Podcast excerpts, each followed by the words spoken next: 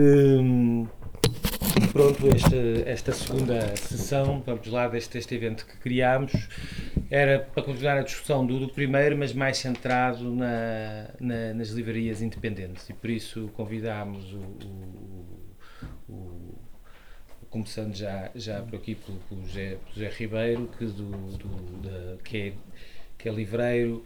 Uh, e também já editou editor. algumas coisas, não é? editor, portanto, da Olmeiro, um, mas que foi, foi também, não só por isto, mas também por ter sido agora o, o, o protagonista, vamos lá, desta, deste documento, depois pode falar na carta aberta, sobre esta problemática da, da, da, das livrarias independentes e das, das, editoras e por aí fora, que tem mobilizado aqui uh, algumas pessoas e dinamizado algum debate uh, achámos que, que, que, seria imprescindível que cá tivesse a, a dar a sua visão. Convidámos o, o, o José Tavares, que já é livreiro há, há, há, muito tempo, já teve muitos, vários projetos, teve também uma distribuidora, agora tem a Círculo da, das Letras uh, ali, ali na Graça. Uh, mas também tens o também tens um também distribuis livros ainda da antiga Campo das Letras e por aí fora o João Oliveira vai chegar mais tarde, é, é, o, é, é, o, é, o, é um dos responsáveis, acho que não é o único da, da livraria da, da Cinemateca, da, da, linha de sombra, e também, uh, também, também, tem, também tem um projeto editorial. Uh, eu estou aqui um bocado a coordenar, mas nós também aqui na Tigre Papel somos uma livraria independente e faz, temos uma coisa diferente do, do, João, do José e do outro, do, outro do, do José do João e do outro José, que é nós vendemos livros escolares e também é uma questão uh, à parte, mas também é uma questão que valia a pena ser abordada, então pensámos, bem, vou, vou depois também falar um bocado sobre a questão dos livros escolares. Mas para já. Uh, o que, o que eu sugeria, apesar de já não ter combinado ao início, podíamos ter combinado, tivemos hum. tempo, mas o que eu sugeria realmente ao, ao José se dar o pontapé de saída, uh, pronto, tendo em conta tudo o que eu disse até. Ora bem. Em relação à carta aberta, que pomposamente se intitula Carta Aberta para sair da crise do livro da leitura, um, é o resultado de, de um longo trabalho de conversas durante pelo menos três ou quatro meses. Eh, comigo, o professor Daniel Melo, que é historiador da área do livro e da leitura, e o Assírio Bacelar, da Vega Editora, que foi também comigo fundador da Assírio Um, aliás, a Assírio Alvim parte da Olmeiro, isto é, na altura em que a Síria Alvim aparece, em 72, o Olmeiro estava sobre uma intervenção fortíssima da PIDE e a alternativa que encontramos foi uh, despistar um bocado a António Maria Cardoso e passar para a Síria Alvim o trabalho que o Olmeiro estava a fazer da distribuição e até de edição. E grande parte das primeiras coleções da Assírio eram já coleções da própria Olmeiro. Por outro lado, as, eh, as, as editoras espanholas que nós eh, distribuíamos e representávamos na altura, e nos anos 70 a Olmeiro foi uma importantíssima importadora e distribuidora de livros espanhóis, eh, coisa que entretanto desapareceu. Eu acho que neste momento em relação aos livros espanhóis, o próprio Nuno Nabais, outro dia, na fábrica de Braço Prata, falava nesse deserto. Um, e, portanto, são 50 anos, praticamente 50 anos, que passaram um bocado mais depressa do que eu imaginava, uh, com muitos problemas. Esse, toda essa fase anterior ao 25 de Abril, não, não me parece, toda a gente conhece as histórias. O Lumeiro é provavelmente, juntamente com a Livraria Barata, uh, eh, um, o espaço, a livraria onde mais livros foram apreendidos, porque para além dos que eram apreendidos no Lumeiro, havia também depois, nós como éramos distribuidores, os livreiros mandavam para nós os autos de apreensão para nós repormos uh, uh, ou, ou, os livros, se ainda houvesse, ou então para lhes fazer acreditarmos os livros que a PID tinha uh, apreendido. Nesse, durante esse período, eu conto apenas duas histórias que têm a ver com a quantidade de livros que foram apreendidos. Pelo menos em duas ocasiões, o número de apreensão de livros no Limeiro é superior a 3 mil livros. 3 mil livros. Num trabalho que em tempos o público fez sobre as livra... a que chamou as livrarias da resistência, o Fernando Rosas dizia que esse tipo de intervenção se destinava, obviamente, a acabar com a livraria. Era uma, uma tentativa de impedir que a livraria pudesse, pudesse continuar. Mas sobrevivemos à PIDE. Sobrevivemos até ao Passo Coelho. Uh, eu, já agora, também um pouco da minha história. Eu, eu fui processado antes de 25 de Abril na Serial Vínculo, a edição de Portugal sem Salazar, que era um livro que tinha uma capa vermelha perigosíssima, como calcula, e que, um, cujos autores, Mário Mesquita, Valentim Alexandre e Medeiros Ferreira, eram perigosos esquerdistas. Este foi o meu primeiro processo. O segundo é depois de 25 de Abril, já um processo movido pelo Estado-Maior-General das Forças Armadas. Fui a Tribunal Militar e tiveram a generosidade de considerar que o meu crime tinha sido, entretanto, estava prescrito já. O livro chamava-se Massacres na Guerra Colonial. Hum, era a denúncia de documentos eh, que inequivocamente, assinados quase todos pelo general Cabulza da Riaga, eh, tornavam, digamos, eh, incontestável a existência dos massacres em Tete, que aliás também os padres brancos, que depois pelo menos um ou dois deles eram minhas testemunhas no Tribunal Militar, eh, mas não, não puderam chegar a falar, nem eu pude chegar a ser absolvido nem condenado. E, portanto, esta é a parte anterior. A parte posterior é uma história de, eh, sobrevivência cotidiana. E eh, ele disse na fábrica de Praça Prata, um pouco a brincar, que o Olmeiro está para acabar desde o segundo dia em que nasceu. Uh, não, é um combate que não é nada fácil, é muito difícil. Há imensos problemas, como é óbvio. A carta aberta faz um diagnóstico de, de, e depois apresentamos, para além desse diagnóstico, 15 medidas que, a nosso entender, ajudariam pelo menos a minimizar o problema. Eu não vos vou massacrar com quatro páginas que, se quiserem, se tiverem o, gosto, o prazer de ler, eu, eu convido-os.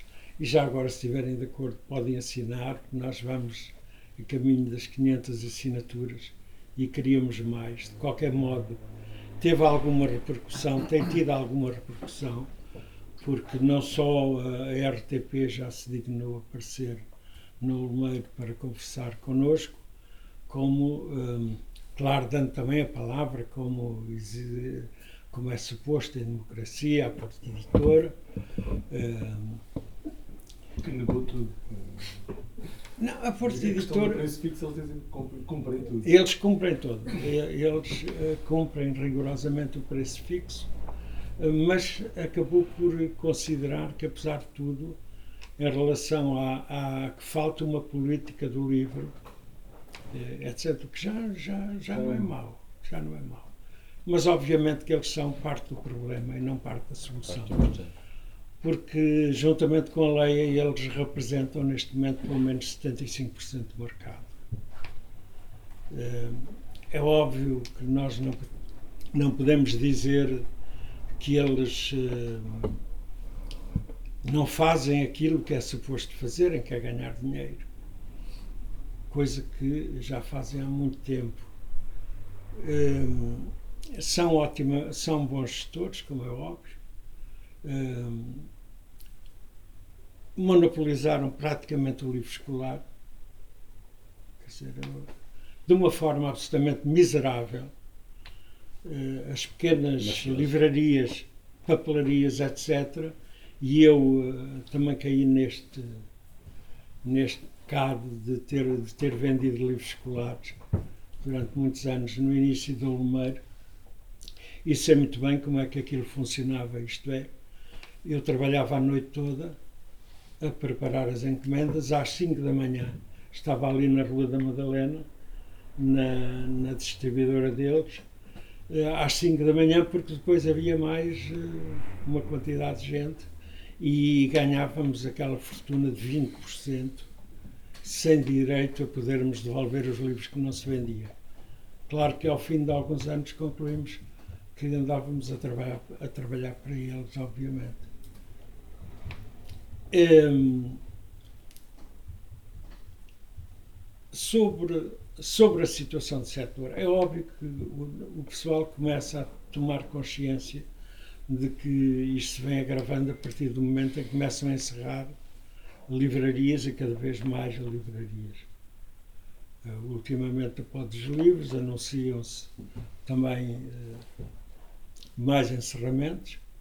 O Olmeiro será num ano qualquer, não sei, num mês qualquer, numa semana qualquer, num dia qualquer. Um, e não é fácil, isto é um negócio que nós não estamos nisto por dinheiro. Aliás, tem uma coisa bonita, é que isto é uma forma de empobrecer alegremente. É, porque hum, um dia eu encontrei o, o Alçada Batista, uh, aliás, num dia em que ia para a PIDE com o postalito, e cruzei-me primeiro com o Fernando Ribeiro de Mel, mostrei-lhe o postal, e o Fernando Ribeiro de Mel, com aquele seu estilo inconfundível, disse: Epá, rasga essa merda e não vais lá. Bom, depois encontrei o Alçada e, que deu-me bastante jeito, já vos conto porquê. E, quando, e disse: opa, a mim o que me chateia mais até nem é, se calhar nem é a PID, me chateia muito, obviamente, e constantemente, mas chateia-me bastante é esta porcaria de, de, de, de termos um trabalho em que nós temos outros problemas todos os dias, para além, para além da PID, temos a sobrevivência pagar a renda, pagar a luz, pagar a água, pagar o telefone, etc. E o Alçado disse uma coisa engraçada, diz-me assim, epá, nós fazemos livrarias porque gostamos de livros e eu não conheço nenhum merceeiro que tenha feito a mercearia por gostar de feijão. E, e, de certa forma é esta a contradição do livro também. Evidentemente que é um negócio, Evidentemente que as, as mesmas contas que havia na altura continuam a existir, agora até agravadas. Se olharmos para a fatura da água, vemos que estamos a pagar para a Câmara de Lisboa mais de metade do custo da água em taxas e taxinhas. Uh, portanto, os custos agravaram-se, não, não diminuíram, mas simultaneamente lidamos com qualquer coisa que não é apenas um produto um produto comercial, é, é mais do que isso. É, é, tem, além disso, um valor simbólico que ultrapassa muito o valor económico. É, bom seria que uh, os governos, que nos, que nos não, não falo só do Passo Coelho, que esse já lá vai, mas neste momento está um governo socialista, que tem um ministro da Cultura socialista, uh, e eu não sei, com toda a sinceridade. Olho também um pouco para o poder local, que é assim, se calhar, a grande conquista do Portugal democrático, e, e vejo a forma como nos bairros se comemoram estas festas fantásticas. Em Benfica vamos ter o Kim Barreiros, pela enésima vez. É, o, o, que custa isso à junta de freguesia, aos, à, àqueles executivos, eu, eu não sei quantificar, mas sei que em relação à cultura, aos livros, eles não investem um corno. Verdadeiramente é esta a palavra que eu gosto mais de dizer. Não, não investem, não é preocupação, se calhar não dá votos. Também pôr as pessoas a pensar, se calhar não é muito útil. Uh, e, portanto, este é um panorama que eu acho que não é. Uh, que não entusiasma, pelo menos que não. Se as coisas fossem mudando qualquer coisita. Uma vez discutia com Luís Salgado Matos, meu amigo da, da, há quase 50 anos, e responsável por eu ter integrado a redação também do Tempo e Modo, no tempo do Alçada Batista. E ele dizia assim: opa, o problema não é saber se tu estás. Uh, uh, uh, dizia ele: o problema é saber se tu, dentro dos carris, estás dentro ou estás fora. Se estiveres dentro, até podes estar no princípio do caminho. O problema é que se estás fora, nunca mais lá vais conseguir estar dentro. E, e eu, sinceramente, nos livros, não sei se nós estamos fora dos carris ou já estamos dentro. Gostava que tivéssemos, pelo menos no princípio.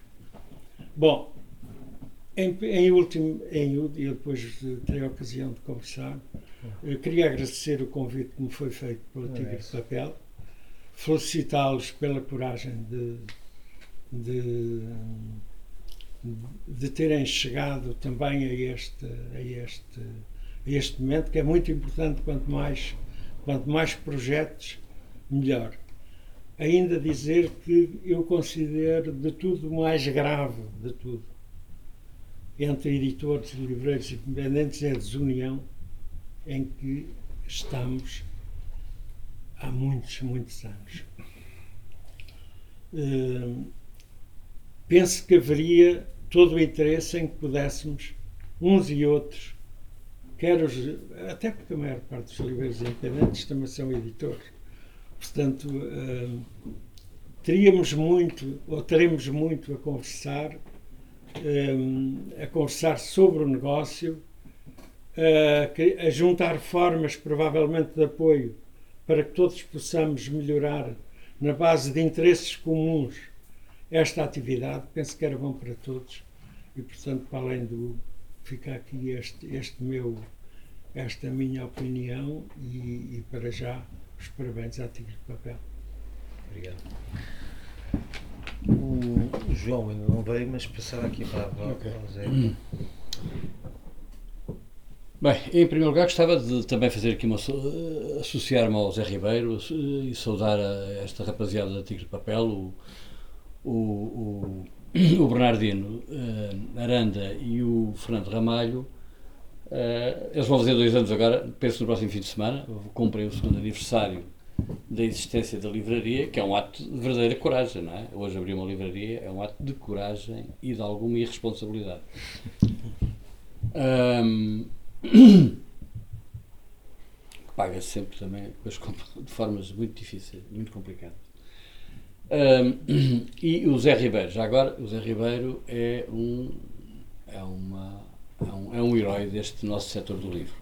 Ele não deve gostar de ouvir isto, uh, mas é de facto um tipo que, um homem que percorreu um tempo imenso, numa altura em que era extraordinariamente mais difícil, e, e, tem vindo por aí fora sempre, com, sempre sem, sem se vergar e sem se dar por vencido, o que é uma lição importante para os mais novos.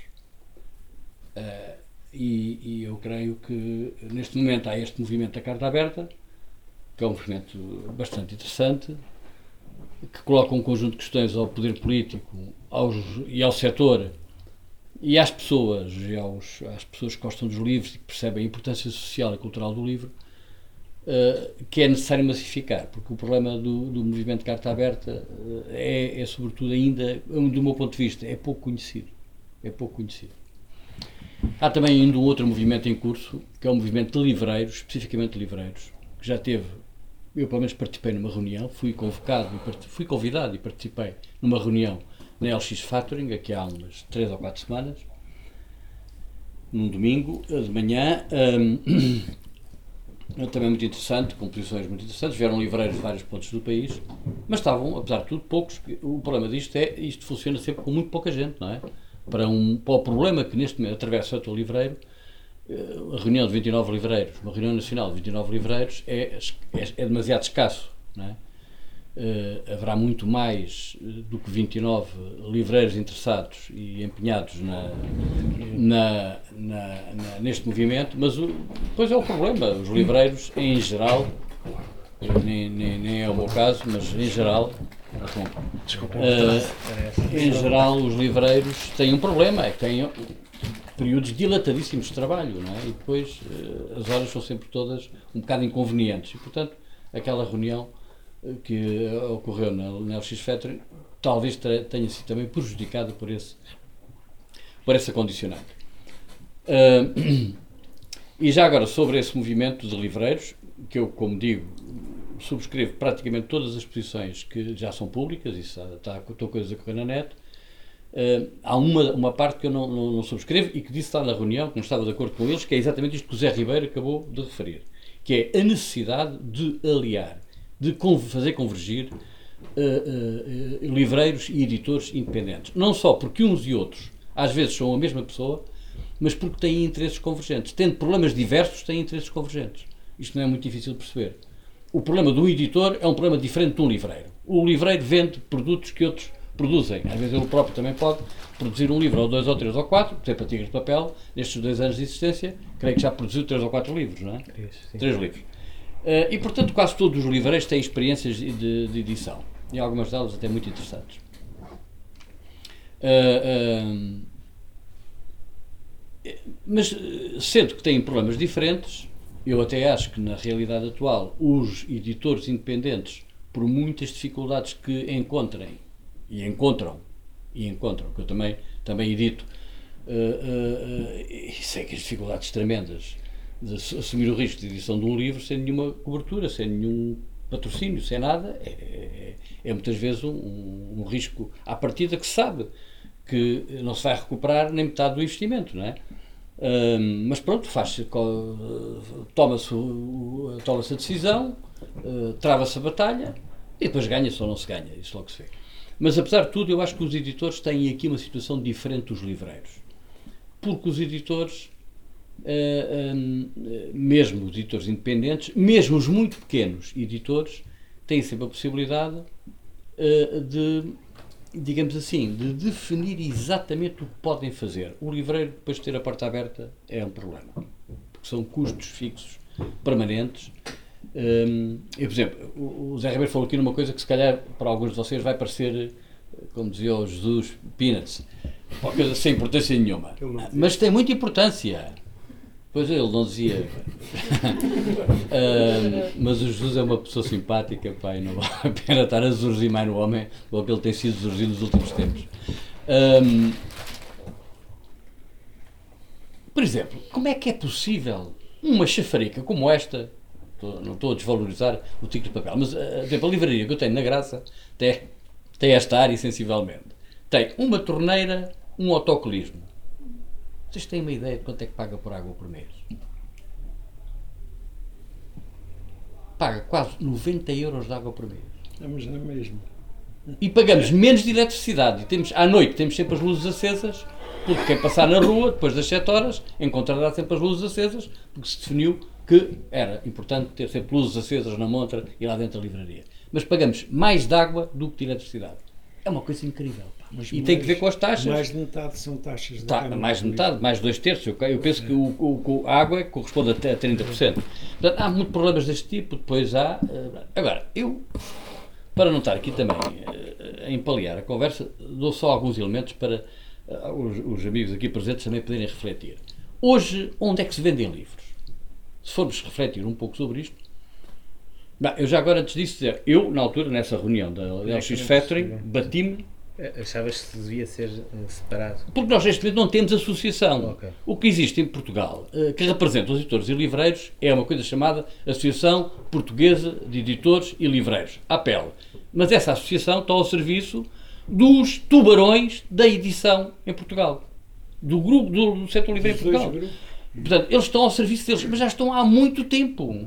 Quer dizer, nos últimos tempos, com a, com a concentração que houve em Portugal aceleradíssima, pode-se perguntar porquê é que foi tão acelerada, porquê é que em dois anos o panorama editorial português mudou tão radicalmente? Uma razão muito simples. As editoras estavam quase todas falidas, foi fácil comprá-las baratas. Quer dizer, quem veio com dinheiro de mão, ou sem dinheiro de mão, mas pelo menos com dinheiro de conversa, comprou as editoras, quase todas, do- por, um, por um custo relativamente baixo. Faço, quando eu estou a falar editoras, estou a falar editoras importantes. Estou a falar de editora do Prémio Nobel, por exemplo. Estou a editora do Prémio Nobel, não é? Eh, que foi comprada por uma ninharia. E, portanto, eh, a APEL, Associação Portuguesa de Editores e Livreiros, porque eu sou sócio, mas vou deixar de ser, porque também não estou a pagar uma coisa que é contra mim próprio, Só serve para a Feira do Livro. para a Feira do Livro, que é outra coisa que eu, eu não, não acompanho nesse aspecto, aquela opinião generalizada dos livreiros, que a Feira do Livro, as feiras do livro são coisas detestáveis e uma roubalheira aos livreiros, as feiras do livro há em todo lado. Em todo lado há feiras do livro. E há de haver um momento em cada sítio onde seja possível também os editores terem um contacto direto com as pessoas que compram os livros. Eu não vou fora disso. Pois há outras coisas relativamente às, às feiras do livro, que é a selvageria dos preços que ali se pratica, que dá a ideia que os livreiros são os ladrões. Porque quem compra livros durante um ano inteiro numa livraria e vê os preços que praticam nas livrarias e depois vai à feira do livro e vê aqueles preços, deve pensar. Epá, os gajos lá do meu bairro, onde, onde eu às vezes vou, são os ladrões, pá. Roubam-me todos os dias, porque os preços são de tal maneira diferentes. É uma selvageria, pá. É uma coisa absolutamente inadmissível. E eu isso é que acho que é de combater. Porque a realização de feiras do livro, epá, em todo lado elas existem, e portanto por isso não há dúvida nenhuma, tem que existir. Até são eventos interessantes, podem ter uma importância na forma de eh, ligar as pessoas, aproximar as pessoas do livro, a mesma forma como ela decorre em Lisboa e noutros sítios do país onde eu tenho ido a feiras do livro, acho interessantíssimo. O problema é que eh, tem que se criar uma associação que represente efetivamente os interesses dos livreiros independentes, dos livreiros e dos editores. Uma associação que represente esses interesses, que assuma e se bata junto do poder político por esses interesses e que procure encontrar eh, resposta para os problemas que nós não estamos a conseguir responder. E é que, e é que vamos ser todos cilindrados. Eu até ah, ah, ut- utilizo uma expressão que é as mercearias, a propósito do exemplo das mercearias que, o- Zé Ribeiro referiu, as mercearias desapareceram. Agora, desapareceram as mercearias, mas aparecem algumas mercearias e estão a aparecer sobretudo um tipo de comércio que é o comércio de, de- de- que é, é por malta asiática, eh, muito paquistaneses, sobretudo paquistaneses, que vendem muito é, é verduras, Bangladesh. Bangladesh, paquistaneses, etc. Hum, e quer dizer, mas as pessoas eh, comparar mercearias com as livrarias é, é um bocado complicado, porque as pessoas ainda iam às, ainda iam às mercearias quando lhes faltava qualquer coisa em casa que não compram nas, nos sacrossantos centros comerciais ou nos supermercados. Quando lhes falta qualquer coisa, e as pessoas vão aos centros comerciais porque acaba por ser mais barato. Isso é um problema que a gente, bem, não, não vale a pena fazer um grande esforço para perceber porque é que as pessoas vão aos supermercados. É mais rápido, compram tudo e é, e, e- e é mais barato, às vezes. Porque às vezes nem é assim tão mais barato, pelo contrário. Hum, mas eh, as pessoas depois vão às mercearias ou à loja de bairro quando lhes falta alguma coisa em casa. Mas é- o problema do livro é diferente. É que nós podemos ter uma livraria no nosso bairro. Ou vamos lá por militância, por amizade, por camaradagem, por eh, um, um certo sentido de resistência, opa, não vamos lá, porque entretanto, de repente dão-nos vontade de comprar o livro. Não é? Portanto, esta luta dos livros ainda é mais difícil que as mercearias no sentido da resistência. Resistir para, para continuar a existir. Portanto, eh, eu nem nessa reunião eh, bati-me, aliás, não ficou consagrado nas conclusões, mas disse, pá, mas eu acho que, embora os interesses sejam diferentes, eles são convergentes. Os interesses dos editores dos livros são convergentes, independentes dos que não, não aceitam este estado de abocanhamento em que nós caímos em Portugal com o aparecimento destes grupos vorados de uma velocidade incrível. Quer dizer, eu não sei se alguns de vocês sabem como é que negocia a Porta Editora com os seus clientes. Eu já há muito cortei com a Porta Editora e tudo, e que, que saúde aqui o Bernardino, porque tem um estômago e uma, e uma paciência enorme, porque epá, eles negociam com os seus clientes de uma forma absolutamente totalitária. Quer dizer, as pessoas não têm direito a quase coisa nenhuma. Ah, aliás, como, como é com estes grandes grupos, eu, eu não sei se alguns de vocês, calhar o Zé Ribeiro já passou por isso, mas eu fui muitas vezes negociar com a Sonai, com o Feira Nova, com, o- com o Auchan, quando trabalhava numa distribuidora. Numa grande distribuidora, eu livrei onde trabalhei 4 anos. E a dada altura disse ao presidente lá da, da, da, da distribuidora, o Abel Costa, o doutor Abel Costa, um homem espetacular, que já não, já, era, já não está entre os vivos, um, e um dia disse, olha pá, eh, eu não ponho mais os pés naquelas reuniões quando estes dias vou-me um deles vir ali à, à pera em cima, em cima na- na- nas reuniões. Que, pá, que aquilo, aquilo era revoltante a forma como eles negociavam com as pessoas. Eh, E portanto, um tipo pode na primeira, pode na segunda, mas depois a dada altura já não vê nada e depois já começa a responder e começa a ser penalizado na, na, naquilo que eles compram, compram entre comas, eh, consignam para terem em, em, em linear, que depois as pessoas, não sei se vocês já viram como é que as pessoas trabalham nos supermercados dos livros. Um terço dos livros que vêm dos supermercados não têm possibilidade de voltar às livrarias. Porque vêm, vêm estragados, vêm todos arrebentados e tal. E os livreiros tinham que, os, os distribuidores tinham que aguentar isso tudo, não é? É claro que os distribuidores, também devo dizer, repercutiam aquilo nos, nos editores. Os livros vinham estragados e o, o, distribuidor não tinha prejuízo nenhum. Chegava ao, ao, ao editor e dizia-lhe: Ó oh, senhor editor, tu não queres ter os livros na, no, no, no Pão de Açúcar e na Até Sonai? nos, até nos autores. No mapa de vendas aparecem os livros vendidos e os livros que vieram estragados de. Pois. Portanto, a gente, os- eu um dia disse ao, ao homem que era o presidente da administração da empresa: pá, olha, eu não ponho lá mais os pés. Arranjem outro gajo que tenha mais paciência do que eu, que esteja mais disponível ou que precise mais trabalhar aqui do que eu. Eu não ponho lá mais. E foi realmente, e nunca mais lá fui. Arranjaram uma alternativa uma pessoa mais paciente, se calhar mais inteligente e mais capaz do que eu. E lá continuámos a fazer a representação dos nossos editores junto, do, junto desta, destas cadeias. Era uma coisa absolutamente miserável da forma como se negociava, como se impunham às pessoas e como se sacava. Chegávamos a fazer coisas deste género, para ter uma ideia de como é que esta gente trabalha. Ah, nós já vendíamos os livros com aqueles descontos todos, com aquelas majorações todas, que aquilo. A maior parte dos. O, o distribuidor com que eu, para vocês terem também uma ideia, porque eu não conheço isto do livro, pelo menos com estes dados fica a perceber. O distribuidor, antigamente, trabalhava na- com à volta de 60% da, da, do preço de capa. 58. Entre, de, de, via de 55% até 60%. Não é? Se o editor era mais fraco e tinha livros menos apetecíveis, o desconto era maior. É sempre ao contrário, não é? Se era o José Saramago, era 54% e 53% e tal, porque vende-se mais e, portanto, o editor pode ali fazer força para defender o preço do seu livro. Ah, e trabalhava-se nessa ordem. Ah, po- Pode parecer muito, pode parecer muito, mas atenção, na Sonai ficava lá quase todo no na Sonai e na Feira Nova, para vender para a Sonai e para a Feira Nova, ficava lá quase todo. Porque com as majorações, com as campanhas e com tudo, eu uma vez, a dada altura, fiz umas contas, pedi o, o resultado financeiro de um determinado exercício, feito com, uma- com um grupo económico, disse, pá, dá-me os resultados do Feira, do, do, do, do Feira Nova e do, e do e da Sonai para, para eu ver eh, já na altura que eu já, já, já não estava a ver aquilo direito né? e para fundamentar a minha é pá, dá-me os resultados, faz favor do que nós pagámos para lá ter os livros e de quanto recebemos. Ganhávamos 1,5% ou seja, perdíamos dinheiro.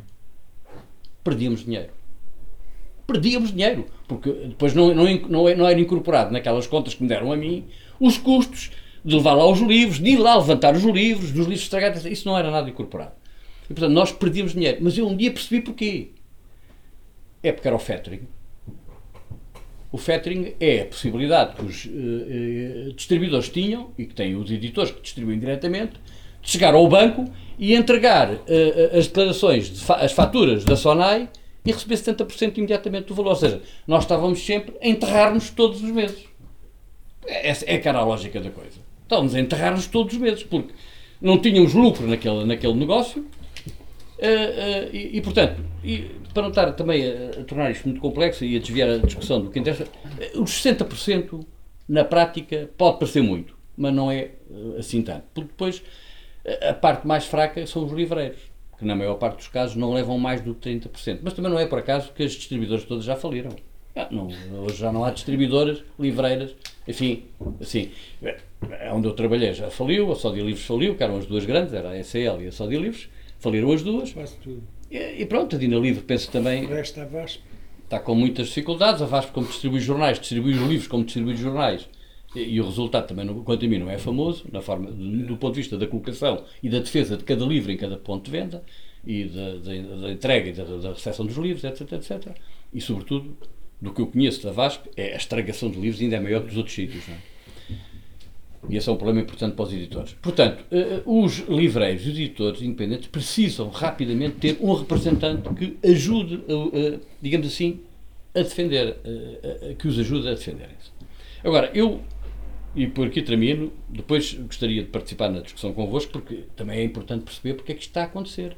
Isto é um, isto é um movimento mundial. Esta situação do livro é uma coisa mundial. Eu participei durante anos numa coisa chamada Aliança dos Editores Independentes que era uma estrutura internacional sediada em Paris, ainda fui a, um, a, um, a uma convenção em Paris e fui a outra ao Rio de Janeiro. E eu, quando ouvia as queixas dos gajos da América Latina, dos tipos de Espanha, dos tipos de França, porque aquilo tinha eh, cento e tal países, participava de cento e tal países, estes gajos vivem com os mesmos problemas exatamente que nós. Os problemas são exatamente, têm depois umas diferenças e tal, é uma coisa. E foram extremamente acusados com este processo de globalização, da, da, das integrações das economias, de, em que depois, quer dizer, à força, os, os grandes esmagam os mais pequenos, quer dizer, e, dizem, e põem-lhes a condição, se queres que seja pior, vê lá. E malta acaba por encarneirar e por, eh, e por, como diz o Zé Ribeiro, por empobrecer alegremente.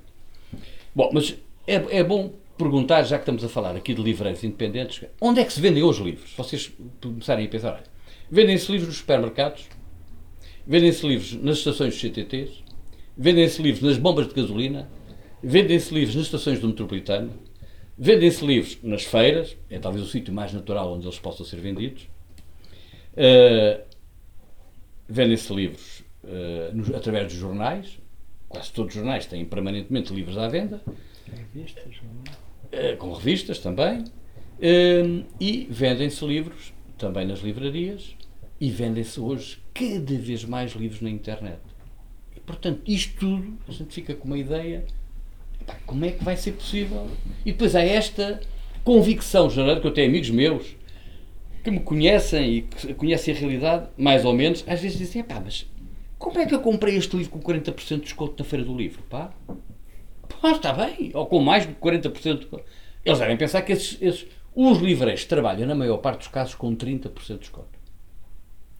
Isto garante-vos, na maior parte dos casos. Eu, por acaso, no que vendo para as, para as, para as livrarias, também vendem livrarias, eh, enfim, eh, vendemos com 35% de desconto. E, e, e, digamos assim, é um preço que eu considero, costumo dizer, pá, de solidariedade e de camaradagem. Porque porque depois os livreiros, quando pedem um ou dois livros ou três livros, não compram com os 35, pagam dos portos. Eu quando mando, tem que ser, repercute o preço dos portos no, no, no livreiro. Ora, os grandes, a, a, a, a Leia, a Porto Editora, é, isto é, é mato, não é? Para além de que já dão ao, ao luxo de escolher os clientes que servem. Eu não sei se é sabido, mas a Leia, por exemplo, uh, o trabalho que faz é remetido para outros, para, para uma espécie de comissionistas, não é? que fazem o trabalho e depois não dão assistência nenhuma. No meu caso, sinto que a assistência é cada vez menor e, portanto, nós é que temos que andar à cata não é, dos livros que interessa ter para, para os termos. É? Às vezes temos quase que implorar para os termos.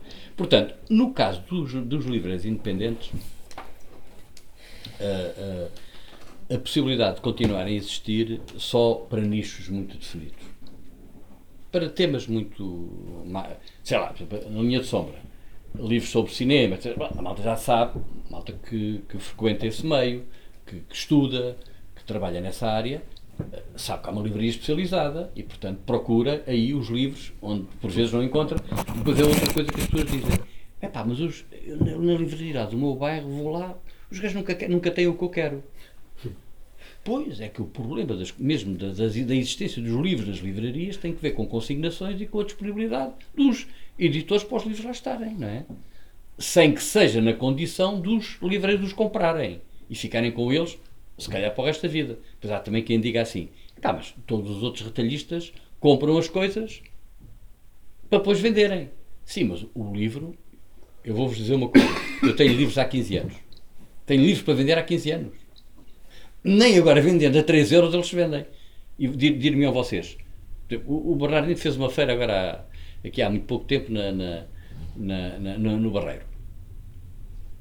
Livros magníficos, a 13 e a 4 euros. Até um, um amigo meu que ia comigo disse: pá, porquê é que tu não compras alguns e levas lá para a tua livraria?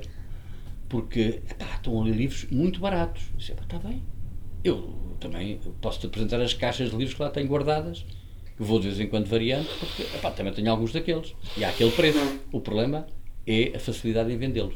Portanto, sem que isto seja um, um, um, um, um caminho sem nenhuma saída, porque há, há saída, agora, a saída é de ainda muito sacrifício, de muita luta, de, de trabalho organizado e de muita persistência. Porque, por exemplo, uh, o, o, o Zé Ribeiro falou aqui uh, neste governo, que eu bah, tenho alguma confiança na, no governo que temos, então, sobretudo, se compararmos com o anterior, epá, comparar o, o noite com o dia.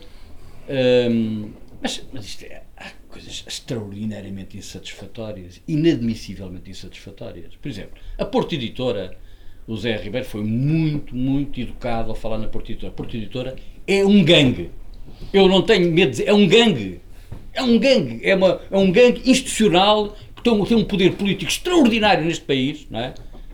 e que faz o que quer e lhe apetece. No Ministério da Educação, manda e desmanda, não sei se agora manda menos, mas mandou sempre muito, já antes do 25 de Abril mandava. Agora caiu-lhe lá um, o vento e com a chuva e não sei o quê, um, um, armazém da Porta Editora. Eu, quando ouvi a primeira declaração do Secretário de Estado, penso que foi o Secretário de Estado que disse que o Governo e o Estado iam apoiar a Porta Editora por causa dos prejuízos que iam ter, eu, pá, eu naquele dia eh, deu-me vontade de destruir metade da minha casa. Pá. Pá, não pode ser, pá, não é possível, pá. Que eu esteja a pagar, eu indiretamente e as pessoas todas que andam a trabalhar, para pagar as coisas da Porta Editora, pá. Eu não sei se vocês sabem o, o império da Porta Editora. É, pá, é, pronto, aquilo realmente não tem, compara, não tem paralelo com nada em matéria de, desde a estocagem até, eu já lá fui uma vez por, por por interesse deles, um dia convidaram para fazer uma visita lá ao. E fiquei realmente deslumbrado com a, a, a organização logística da Porta Editora. Não, é? não sei se deve ter sido aquele armazém agora que, que caiu o telhado, não sei o quê. Mas foi logo o, o governo muito preocupado com uma, um empório enorme que é a Porta Editora, com, com as, os livreiros todos e as editoras aí a falirem e a fecharem, e íamos todos a correr pagar os prejuízos da Porta Editora, e que vamos pagar de certeza absoluta, isso não tenho a menor dúvida. Eu depois posso participar na discussão com mais questões. Sim, sim. A gente ainda queria passar a. Obrigado. A gente ainda queria também passar ali as intervenções àquele lado, mas estava a dizer que. Não, era só. Eu ia só retomar a questão da carta aberta e da, e da associação um, que está em construção dos livreiros independentes. Uma das razões porque. Bom, primeiro explicar que esta carta aberta vinha a ser discutida três ou quatro meses antes e aparece no momento em que há tal audição pública na Assembleia da República convite do Bloco de Esquerda e onde vão esse grupo de livreiros. Eu tinha duas divergências em relação à questão. A primeira era a dos livreiros e, e, e e editores separados. Isso fazia sentido há 20 anos na APEL. Hoje, como somos tão poucos, não me parece que seja uma boa medida. E a, a, e, e a outra questão prendia-se também com a necessidade que me parece de o pessoal se unir, o pessoal discutir as questões eh, que podem ter interesse para todos, livreiros e editores, porque estando de costas não é possível. O João falou ali, recordou ali o, a forma como nos conhecemos. Ele não deve saber, mas naquele espaço fantástico, onde eu consumi três ou quatro anos da minha vida, deixei mais de 120 mil euros entre salários que não recebi e os melhores livros de Lumeiro que ficaram lá. Uh, aquele, aquele belíssimo projeto Sada Costa, Livraria Sada Costa Portugal Editora, e ainda com a agravante de que ficaram muitos amigos meus a não arder. Foi, não foi um projeto, foi uma vigarice. Não. Ficaram muitos amigos a, a meus a arder. Por exemplo, o pessoal da Afrontamento que tinha uma gráfica em Santa Maria da Feira e que veio falar comigo a perguntar antes de começar a trabalhar para eles: é pá, tu achas mesmo que, que eles vão. E eu disse: eu, a minha ideia, eu, eu devo ser o último, o último crente da Terra. A minha ideia é que eu acho que sim, eu vi os contratos daquela treta toda, da, da imobiliária, de, de como aquilo estava baseado na- nas antigas fábricas do Agostinho Fernandes, que esse sim era um homem absolutamente fantástico, o avô deles, não tem nada a ver, nada a ver com eles. Ahm, esse sim é o homem a quem o cinema português deve muito nos anos 40. Entrou com 40 mil contos para o cinema português. 40 mil contos para o cinema português nos anos 40. O gráfico dele era o Almada Negreiros. Comp- comprou casas para colocar os quadros que comprou de arte contemporânea portuguesa quando morreu. Deixou 7 mil quadros de arte contemporânea portuguesa. Nessa, eh, foi um tipo. E por outro lado, o trabalho da Portugal Editora, que é um trabalho absolutamente Notável, fantástico. notável. Esse sim era, e foi um pouco por isso que, que, que eu depois também acabei a, a dizer a pessoas que acabaram a trabalhar lá que eu acreditava no projeto, que acreditava, enfim, tudo isso. Mas pronto, não, não vou Nós falar. antes. Diga. Não vou falar mais dessa, dessa desgraça, porque ela ainda está em curso, aliás. A livraria continua aberta. Eu não consigo entender como é que a livraria continua aberta por acordo entre a administradora de insolvência, de insolvência e o Castro e Silva, sendo certo que havia uma série de grandes credores e também o pessoal que lá trabalhava também era credor. Mas pronto. É assim que funciona. porque não, queria, não queríamos fechar esta sessão, aliás, como todas as outras que temos feito, sem, sem também dar oportunidade a, pessoas que, tenham, que estejam no público de poderem fazer intervenções e perguntas e comentários. E por isso é que, pronto, já é um pouco tarde, mas, mas gostaria de, de abrir um pouco também aqui o microfone, por assim dizer. Também não é obrigatório que se fale, mas, mas pelo menos o espaço queríamos, queríamos deixar antes que. Não apreciou todas as pessoas. Claro. Acho que há assim um. Há ali, aquele ali, aquele ali. Mas, não, é só para ser um bocadinho agora um ponto de atenção. Houve, houve essa audiência na Assembleia, há essa intenção de fazer então a rede de livreiros. Em que ponto de situação é que está? Ou qual é o passo seguinte agora? Só para estar informado. Eu- Eu, portanto, as conversas neste momento, como é que Deixa estão? em relação- cá senão Aqui o Fernando também que estava. Pois, eh, quer dizer, era, estava aqui a pensar que um, assim, uma, uma- um aspecto que atravessou a discussão do painel anterior e deste é esta ideia de que, eh, de que perante esta situação, ou seja, perante este movimento de concentração eh, brutal nos últimos anos, é? que, enfim, que, fa- que faz, eh, que, faz, que faz tomar todo o espaço do livro por, eh, por, por basicamente duas, duas, duas entidades, e por isso que principalmente uma bastante Duas mais uma. duas e, e A uma Leia, bastante a Leia, a a. Porto Editora e a FNAC. Ok, portanto, mas, eu enfim, estava, mais, estava, estava a considerar mais a Porto e a Lei, mesmo assim a diferença, a dimensão entre a Porto e a Lei, já é, mesmo entre eles, já é, mas, eh, mas perante, este, perante este fenómeno, no fundo, um certo reconhecimento, com mais nuance, menos nuance, de uma maneira, mais de uma maneira ou mais de outra, mas de haver eh, espaços de confluência e, de, e, de, e, de, e que juntem, e que juntem eh, livreiros, editores, separados uns dos outros, ou juntos uns com os outros, enfim, as, as maneiras onde ser, onde ser eh, umas ou outras, mas no fundo esta ideia de que, que era importante criar essa, essa voz, digamos assim. é? Hum, E, e eu eh, de- de- de- tendo a estar eh, de facto de acordo com, com isso, e não, não só por um aspecto que se sublinha bastante, que é a ideia de que, bom, cria-se uma voz e ganhamos mais força para ser interlocutores ou para reivindicar ou para o que seja. Não é? E eu diria que pode ter mais importância que isso, não é? Que é, no fundo, eh, contribuir para ser uma resposta a este fenómeno que, que corre a par do fenómeno da concentração, que é Pa- Para quem não está na concentração, o que se verifica é um fenómeno de perda de capacidade de fazer, é? Pe- perda de capacidade de produzir, perda de meios. É? E, portanto, um movimento que, que fosse capaz de criar alguma confluência também podia ter essa vantagem, não? é? podia criar condições para isso, para gerar, para, para, para gerar força para fazer, não é? para, para, para, para, para editar, para circular, para distribuir, para vender, etc. é? Ou seja, para desatomizar, porque o problema é este, é, no fundo, ah, ah, en- enfrentar um enfrentar um espaço que cresce cada vez mais de uma forma atomizada é muito mais difícil do que de uma forma que pudesse criar aqui algumas algumas eh, linhas e algumas, alguns meios de, de.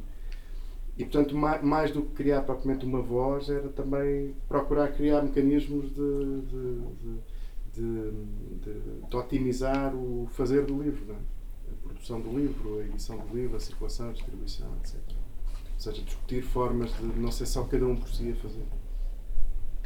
Sim, eu diria, antes também de passar aqui a palavra aos nossos oradores, pegando um pouco nisso e também na, na questão de, o qual em princípio iria um pouco falar dos livros escolares e, e, e pegando na questão da concentração, que já vinha deste, do nosso debate à tarde e agora o debate da, da, da noite, eh, eu creio, quer dizer, não conheço bem a lei, mas creio que, que, que existem, tem que existir regras eh, da concorrência, anticoncentração e por aí fora. E, portanto, pelo menos no caso da Porto Editora, que é o tal ganho que o José Tavares está a falar, e em que realmente, quer dizer, há, há claro que, que ali há uma série de.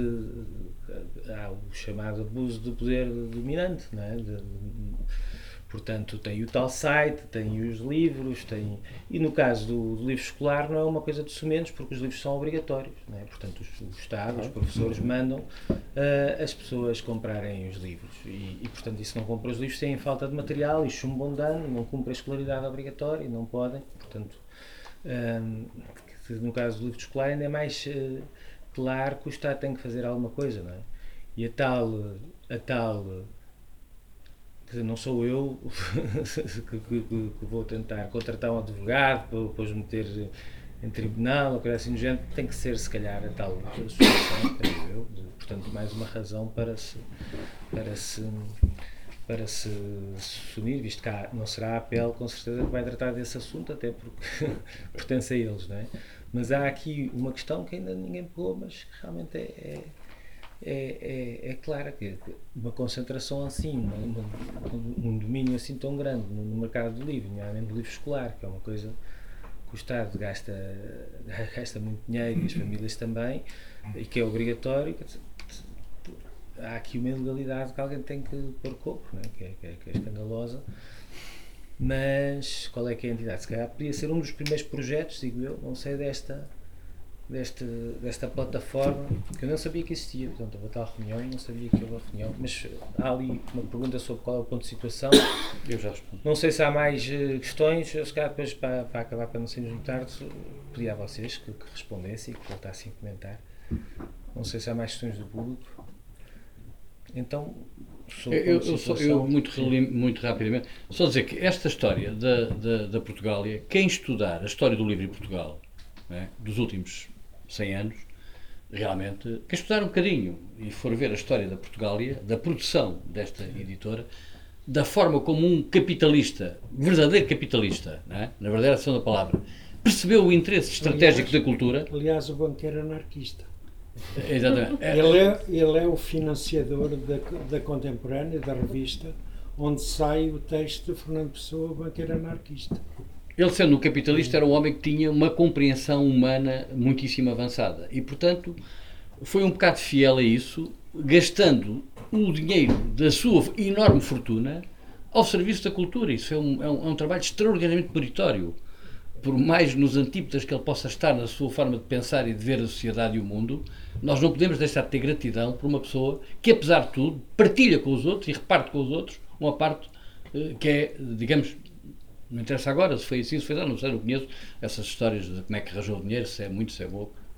Agora, sei é os netos, por exemplo. Eu fui convidado para a inauguração da, da, da, da- Onde eu estava. da- daquilo. Fui convidado. E no dia em que fui convidado, Eu estou só a contar isto, é uma coisa pitoresca e que também dá-nos um bocado de ideia da parvónia em que nós vivemos.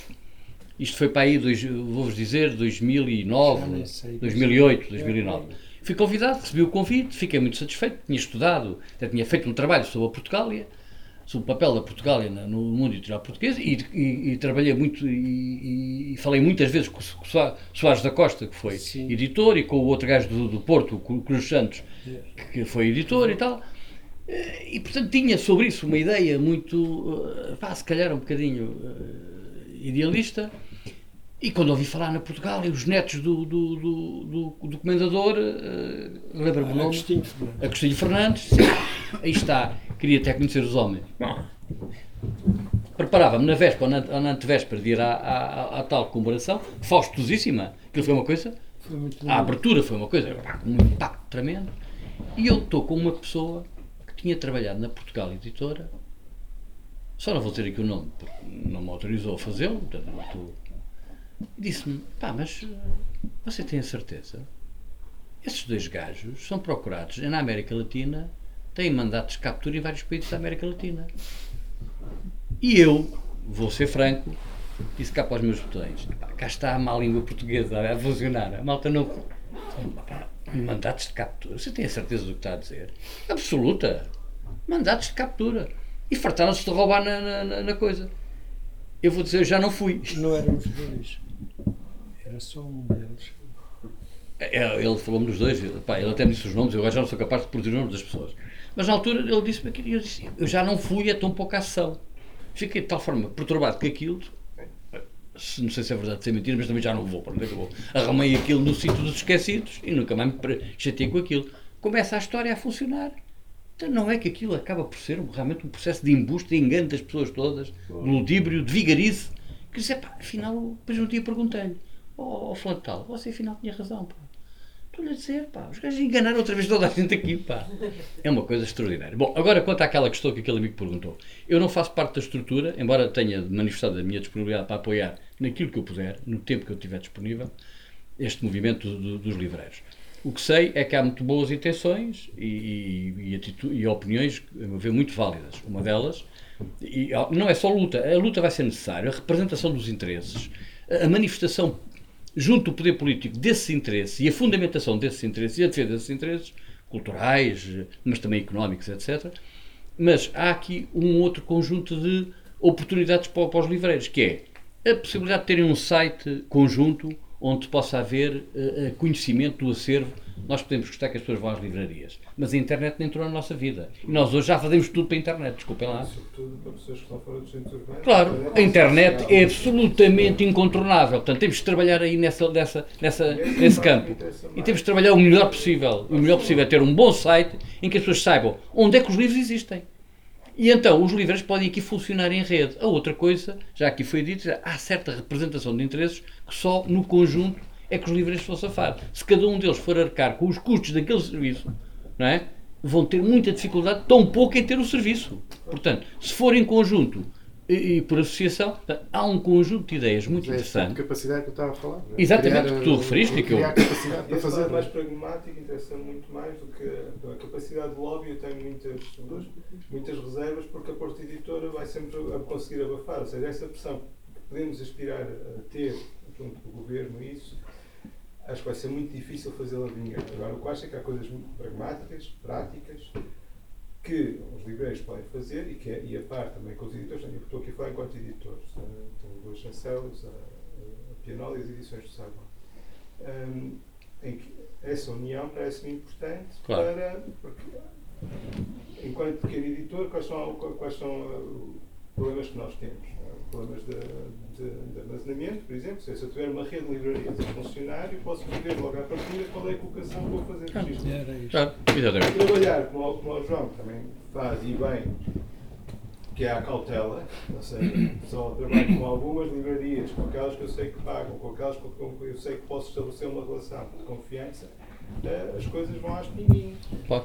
Eh, E portanto eu faço, eu ainda assim quero fazer, não, não quero fazer tiragens demasiado pequenas, porque acho que isso é, é desacreditar o, o- o próprio valor do livro, quer dizer, o valor no sentido de, de capacidade de chegar a leitores que ele merece ter e que não pode, não pode estar refém, lá está, dos 90 dias numa novidade. Uh, mas sei que não posso também editar muito mais, porque já estou um bocado no limite daquilo que é possível para conseguir também ter um preço baixo no livro uh, e conseguir não, não precisar ter um armazém ou ter. Claro. Uh, neste momento, por exemplo, fizemos, estamos a trabalhar com a letra livre a, a partilhar o armazém. Uh, num, tendo uma, havendo uma rede de livreiros, à partida a gente sabe logo que, ok, se eu trabalhando com esta rede, eu vou consigo prever logo qual é, qual é a tiragem que vou fazer. Uh, agora, para isso é muito importante é que essa relação entre os livreiros seja uma coisa sólida e em que as práticas de todos que integram essa rede sejam, sejam consistentes. Porque, como também já foi aqui falado, dizer, nós temos algumas más experiências com pequenas uh, livrarias e com livrarias que se, que se, dizem também independentes e tivemos muito más experiências. Todos temos. E, uh, e se calhar, por exemplo, com a FNAC tem, uh, tem problemas de outro tipo. De outro tipo, mas claro. pagam. Claro. até esta parte é um, é um, é um, é um lado sensível. Pronto, é essa possibilidade. É possível, por exemplo, comprar em quantidade. Saem os livros a saguão. E esta rede de livreiros, podes, enquanto cada livreiro por si, se calhar, ficará com um livro em consignação, ou dois, esta rede, se, tiver, se, se crescer e se dimensionar para fazer compras, o que é que pode acontecer? Pode comprar muito mais barato, não é?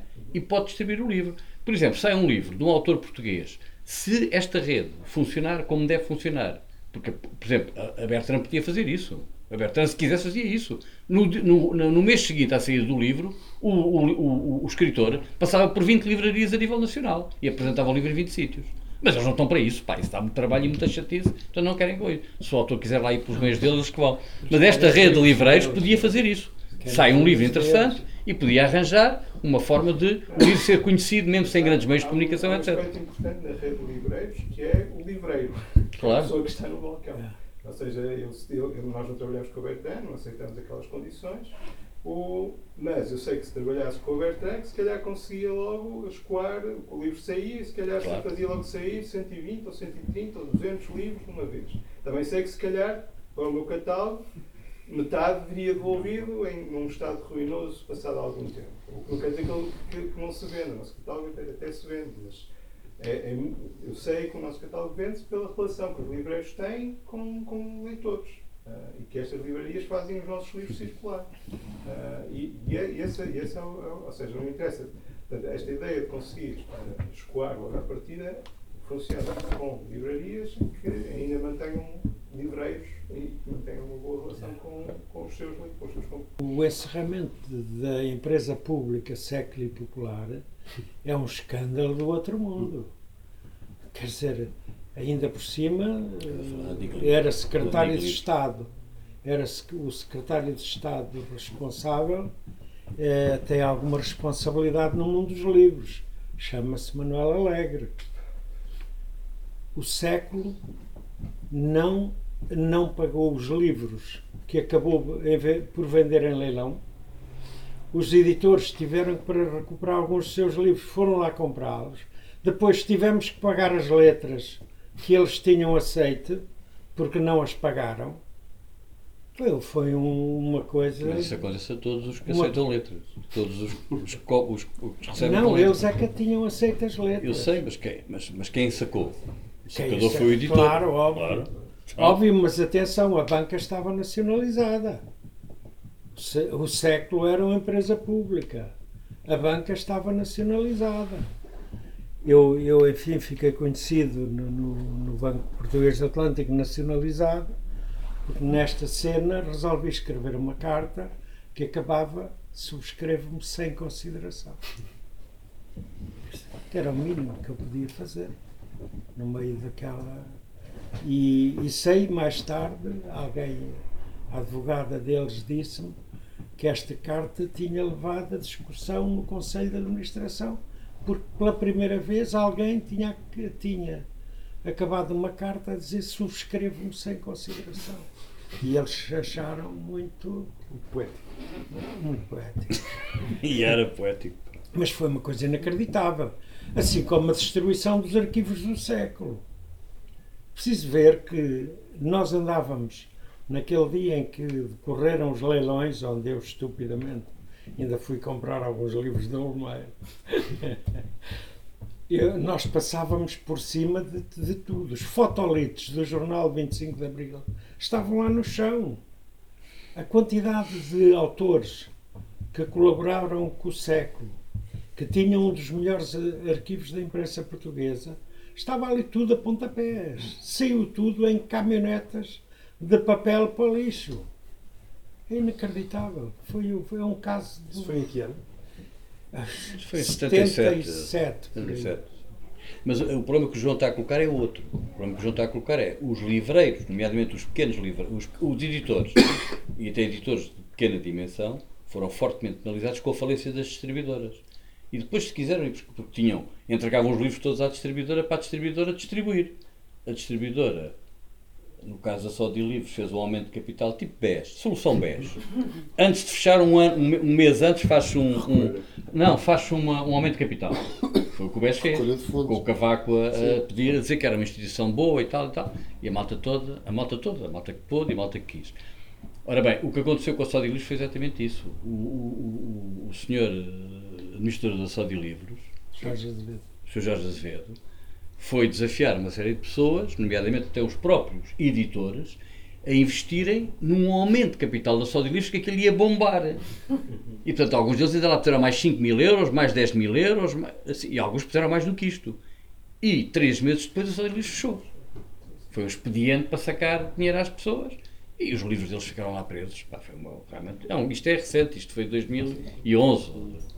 Aí, Nós temos que, que- que encerrar, mas se calhar antes de. e para tirar as conclusões. não, não é para tirar as conclusões, mas entre outras coisas, o José disse aqui mais ou menos como é que o fio à meada que ele sabia desta plataforma. Já agora, sobre a carta aberta, também sabermos já foi entregue, Ora vai bem, ser entregue. como é A que- carta aberta está a funcionar na net como petição pública à Assembleia da República. E não tem data para fechar. Vai a caminho, não tem data para fechar, vai a caminho das 500 assinaturas, não achamos que seja muito mal. Mas, Zé, vocês não podem fazer chegar às livrarias com quem têm contactos, Pois, Sim, e pedindo temos- que subscrevam, que, que, que recolham assinaturas Não, ao vamos, balcão. vamos fazer. A questão é. Eu não, não referi, mas vou referir. No- na semana passada, nós, eu, o Daniel Melo e o Assírio Bacelar, fomos convidados pelo Sr. Ministro da Cultura para uma conversa. E lá estivemos no Palácio da Ajuda, que está em obras, uma coisa que eu não sabia finalmente.